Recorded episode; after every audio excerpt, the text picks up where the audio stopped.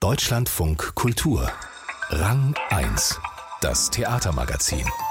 Mit André Mumot. In den wilden Westen geht es heute bei uns, oder besser gesagt, in den wilden Osten. Chico Zitrone im Tal der Hoffnung heißt der Western, den Milan Peschel und sein Ensemble in Schwerin auf die Bühne bringen. Ausgestattet wird das Spektakel von Magdalena Musial.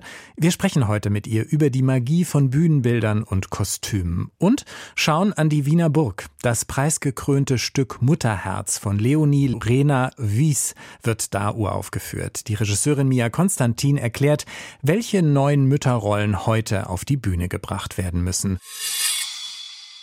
Wenn wir über das Theater reden, dann immer wieder über die großen Schauspielstars, über die Regisseurinnen und Regisseure und ihre Interpretationen, viel zu selten aber über diejenigen, die das Bühnengeschehen mit ihrer Kunst erst wirklich zum Leben erwecken. Deshalb ist heute bei mir Magdalena Musial zu Gast. Sie stattet seit den 90er Jahren internationale Schauspiel- und Opernproduktionen aus, entwirft Bühnenbilder und Kostüme. Lange arbeitet sie auch schon mit ihrem Ehemann zusammen, mit Schauspieler und Regisseur Milan Peschel, so auch in diesen Tagen. Nächste Woche hat am Mecklenburgischen Staatstheater ein neues neues Stück Premiere, ausgestattet von Magdalena Musial. Ich freue mich, dass Sie heute bei Rang 1 zu Gast sind. Herzlich willkommen. Ja, hallo, guten Tag. Chico Zitrone im Tal der Hoffnung. So heißt der neue Abend, den Milan Peschel und das Ensemble da auf die Bühne bringen. In der Beschreibung heißt es, ich zitiere mal, in eine Stadt mit Schloss im Nordosten der Vereinigten Staaten von Deutschland kommt ein Mann namens Chico Zitrone und es heißt, er sei ein Auftragskiller. Das klingt ziemlich irre. Ist das jetzt wirklich ein Western? Äh, ja, wir benutzen eigentlich Western, um überhaupt über unsere Lage zu dieser Zeit zu sprechen. Also wir gingen Richtung Westen und das ist das, was uns interessiert hatte an den Western, ja. Die, eigentlich die Legenden, die in Amerika, ja, seit den, eigentlich noch seit den Stummfilmzeiten mhm. in Form von Western gezeigt werden, die zu benutzen, einfach darüber zu erzählen, über die Helden dieser Filme, aber auch natürlich über uns selbst und wo wir jetzt sind und warum gingen wir denn vor 30 Jahren Richtung Westen und was ist dann passiert. Das ist auch ein Teil dieses Abends. Das habe ich auch so schon gelesen. Es geht um die moralischen und philosophischen Fragen rund um unser Zusammenleben, Zitat, in der gesamtdeutschen Prärie. Was haben Sie denn selber so für einen Eindruck? Wie sieht es um dieses Zusammenleben heute aus zwischen Ost und West in Deutschland? Eher nach Showdown oder danach, dass wir vielleicht doch irgendwann gemeinsam in den Sonnenuntergang reiten, harmonisch? Also das hoffe ich sehr, dass wir irgendwie zu einer Harmonie finden. Aber darüber ist es eben sehr gut, sich darüber zu unterhalten, wo sind wir jetzt? Wie sind wir dahin gekommen? Oder was fehlt uns noch dabei? Warum sind nicht alle jetzt total glücklich? Warum können wir jetzt nicht schon zusammen in diesen Sonnenuntergang schauen? Ne? Und da sind ganz viele Fragen und das sind eigentlich Fragen, die sich immer Menschen schon stellen. Warum gibt es so viel Gewalt? Warum sind so viele Menschen unzufrieden oder unglücklich? Warum können wir nicht einfach harmonisch miteinander leben? Das sind eigentlich Fragen, die seit der Antike immer wieder gestellt werden. Und das ist, ähm, wir sind da jetzt nicht die Erfinder dieser Fragen oder dieses, diese philosophischen Probleme. Ne? Aber ich nehme an, dass es doch, zumindest lässt ja auch der Titel darauf schließen, mit sehr viel Humor angegangen wird, dieses durchaus ja auch schwierige Thema. Aber ich gehe auch davon aus, dass es auf der Bühne vieles zu sehen geben wird. Und da kommen Sie jetzt ins Spiel. Wie sind Sie denn an dieses Projekt herangegangen? Geht es da um auch die Kostüme und die Prärie-Szenen des Wilden Westens oder auch um unsere heutige Gegenwart, die da auf die Bühne gebracht wird? Was haben Sie da sich einfallen lassen?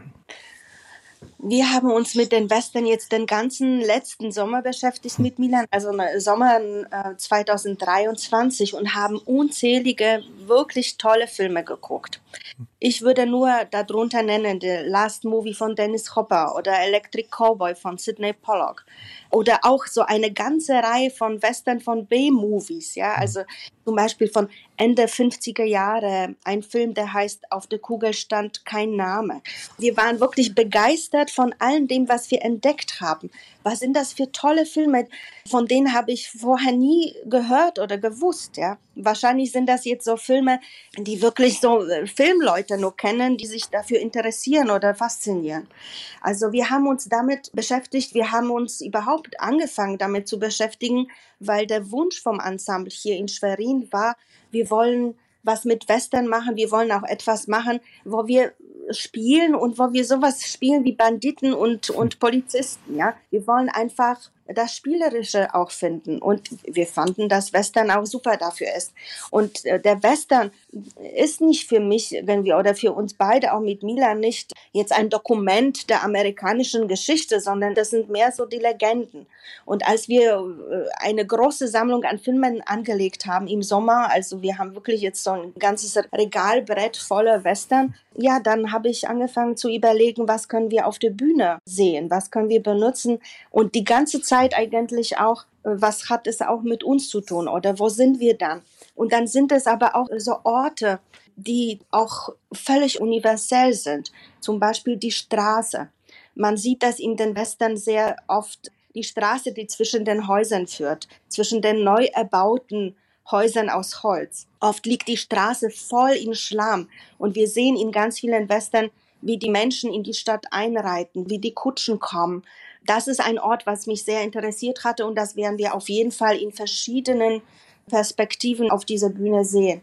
Und wenn Sie nach Kostümen fragen, ich habe keine bestimmte Zeit äh, ausgesucht. Dafür ist der Western, der fängt, wie ich schon erzählt habe, vom Stummfilm über Tonfilm, wunderbare 60er, 70er Jahre Filme bis zu uns jetzt. Also äh, wir können jetzt Serien als Western sehen. Ja, also das wäre sehr, sehr schwierig, da sich für irgendeine bestimmte Zeit zu entscheiden.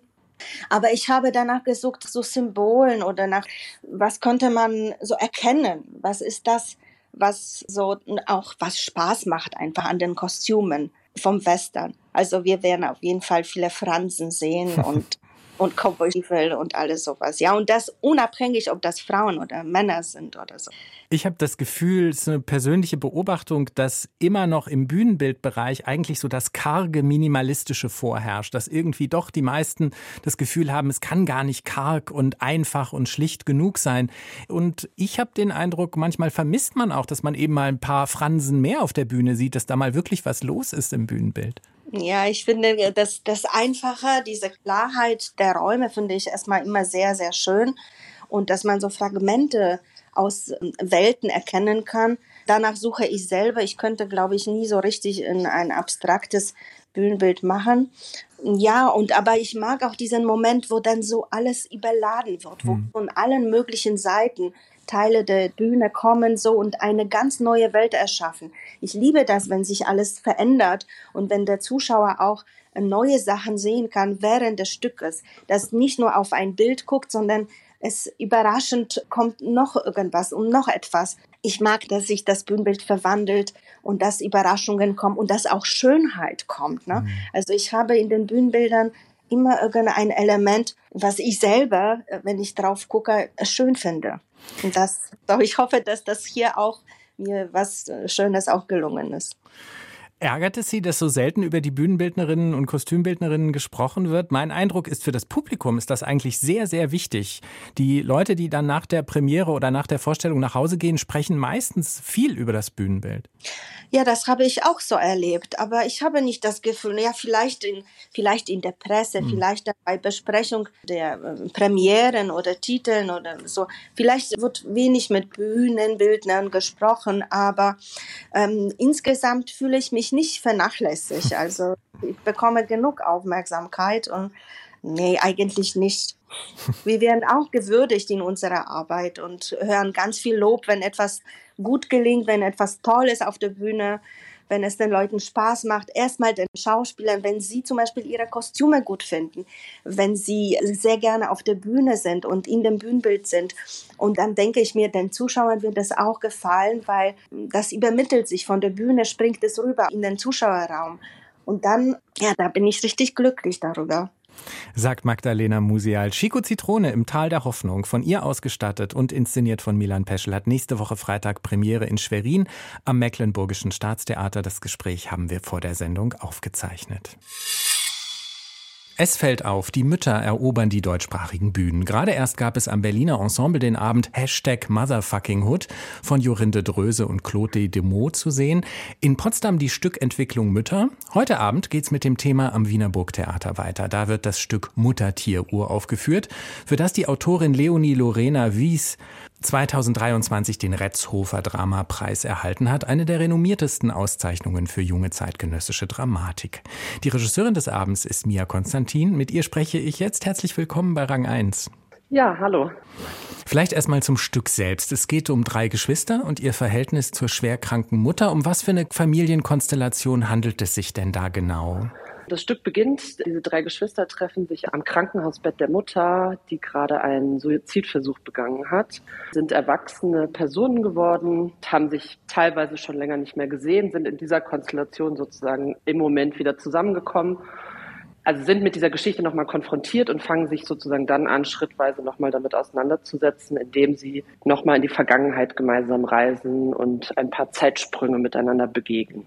Ferdinand Schmalz, Mitglied der Jury des Retzhofer Dramapreises, sagt über das Stück, dass dieser Stahlkoloss von einem Thema nicht sofort sinkt, obwohl schon von allen Seiten das Wasser eindringt, liegt daran, dass das Stück trotz dieser Schwere eine leichtfüßige Form findet. Also ich habe es gelesen, es hat eine rhythmische, lyrische Sprache, besteht so aus Satzfetzen und Erinnerungsbruchstücken. Wie bringen Sie diese Gratwanderung denn auf die Bühne, dass es auch so eine Leichtigkeit bekommt? Mhm. Also erstmal natürlich durch die drei tollen DarstellerInnen, die diese drei Figuren verkörpern, die einfach in ihrer Spielweise und ihrem Umgang miteinander was sehr Direktes, was sehr Geschwisterliches, also einen sehr direkten Ton, den man unter Geschwistern hat, wo man austeilt, wo man einsteckt, wo man spielt miteinander. Wir haben sehr viel ich will jetzt nicht sagen gegen den Text gearbeitet, aber wir haben sozusagen immer so versucht, das noch darunter rauszufinden. Und das darunter war oft auch was ganz Leichtes, was Menschliches. Also wir haben das Menschliche eigentlich gesucht. Und da haben wir Zugänge geschafft, die das ganz leichtfüßig, genauso wie Ferdinand Schnalz das da beschreibt, genauso empfand ich das auch, dass man dann ganz leichtfüßig sich über den Text fast tänzelnd bewegen kann. Und das machen die drei DarstellerInnen. Ja, weil es ja schon ein Text ist, der eben erstmal auch als Sprachkunst erscheint. Also weniger mhm. als etwas, was einem sofort mhm. Lebendigkeit und eine familiäre Nähe vermittelt. Absolut, aber ich glaube, genau da ist dieser Reiz. Es hat eine sehr strenge Form, der Text. Und diese Form wird in sich nochmal gebrochen. Also es gibt sozusagen diese sehr innerlichen Gedankenstränge von den dreien, wo wir erfahren, wie die Auseinandersetzung war mit der Mutter.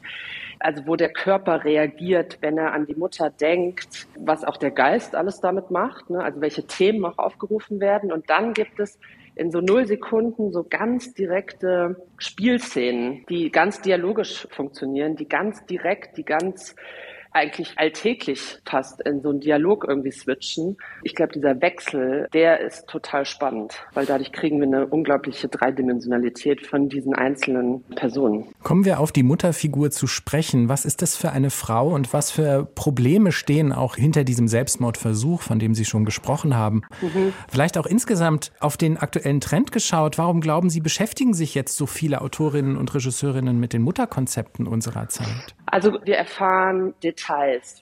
Also wir lesen sozusagen raus, dass es um eine Depression sich handelt, um eine sehr schwere Depression, die diese drei Geschwister schon lange kennen. Also diese Situation der, der nicht vorhandenen Mutter, der leisen Mutter, der stillen Mutter, der passiven Mutter, das kennen die drei. Und da gibt es sozusagen immer, glaube ich, noch so natürlich eben wie in der Depression natürlich guten Tage und schlechte Tage. Das wird auch genauso erwähnt von der Kleinen, die immer wieder sagt, es gibt gute Tage und schlechte Tage, gut, schlecht, gut, schlecht. Was ist heute? Ne, wo sind wir? Also wir erfahren sozusagen immer wieder von den dreien über die Mutter. Also von der Mutter selber kriegen wir sozusagen nur Details und das setzt sich in unserem Bild zusammen. Ich glaube, die Motivation oder die, die Dringlichkeit sozusagen über Mutter zu erzählen, ist, glaube ich, so ein bisschen, weil diese narrativen da fehlen. Also ich glaube, es gibt wahnsinnig viele wissenschaftliche Texte über Depressionen bei Mutterschaft. Ne? Es gibt äh, ne, Texte über Depressionen nach der Geburt, wie, hm. wie ist die Situation. Aber eben Erzählungen, also im Theater, im Film, im Romanen, ich glaube, die fehlen noch ein bisschen, eben wo Mutter eben auch aus einer anderen Perspektive erzählt wird. Und ich glaube, das ist so ein großes Anliegen, vor allem in unserem Fall auch von Leonie, der Autorin. Dem Stück ist unter anderem ein Zitat von Latesis, einem feministischen Kollektiv aus Chile, vorangestellt. Da heißt es, wir wachsen mit einem Mutterbild auf, bei dem die Frau an ein Stück Würfelzucker erinnert, immer zur Hand und zur Selbstauflösung bereit. Mhm. Ist das tatsächlich auch hier in Deutschland heute das Bild, was man am ehesten von einer Mutter hat? Also diese völlige Selbstaufgabe für die Familie, für die Kinder?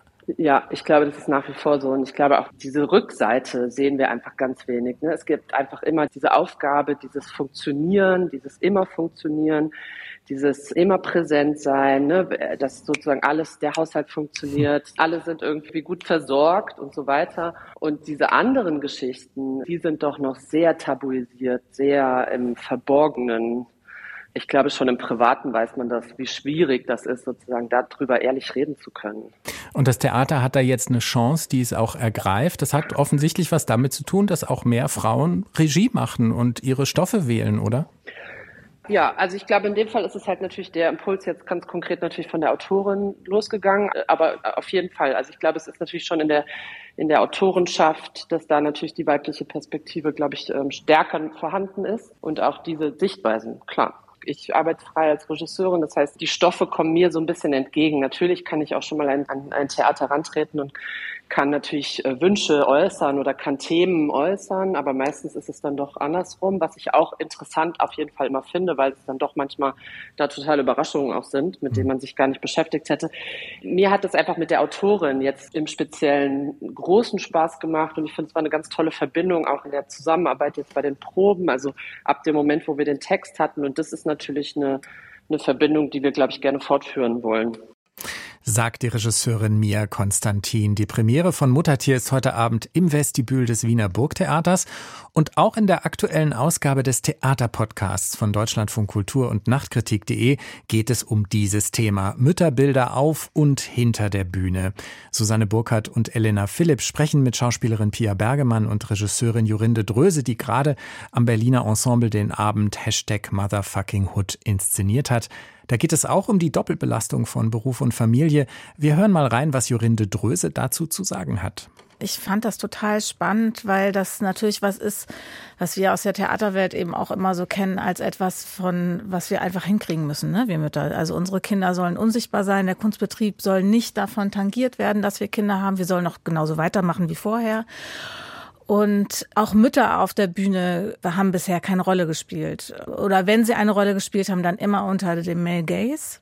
Und ich finde, dass natürlich nach MeToo es auch immer eine Zeit lang dauert, bis Frauen sich zusammenfinden, Netzwerke bilden und dann eben auch künstlerische Statements erschaffen können. Ne? Also das hat, glaube ich, jetzt auch so seine Zeit gebraucht, bis die Frauen sich gefunden haben, um zu sagen, wir machen jetzt einen Abend, wir trauen uns jetzt in die Sichtbarkeit und raus aus der Unsichtbarkeit. Jorinde Dröse in der aktuellen Ausgabe des Theaterpodcasts von Deutschlandfunk Kultur und Nachtkritik.de. Susanne Burkhardt und Elena Philipp sprechen über Theatermütter und Mutterfiguren auf der Bühne, auch mit der Schauspielerin Pia Bergemann. Überall, wo es Podcasts gibt, lässt er sich streamen, auch bei deutschlandfunkkultur.de. Und da können Sie natürlich auch die Beiträge unserer Sendung nochmal nachhören. Damit verabschieden wir uns. Das war's für heute bei Rang 1 mit André Mumot. Ich danke fürs Zuhören und wünsche Ihnen einen schönen Samstag. Machen Sie es gut.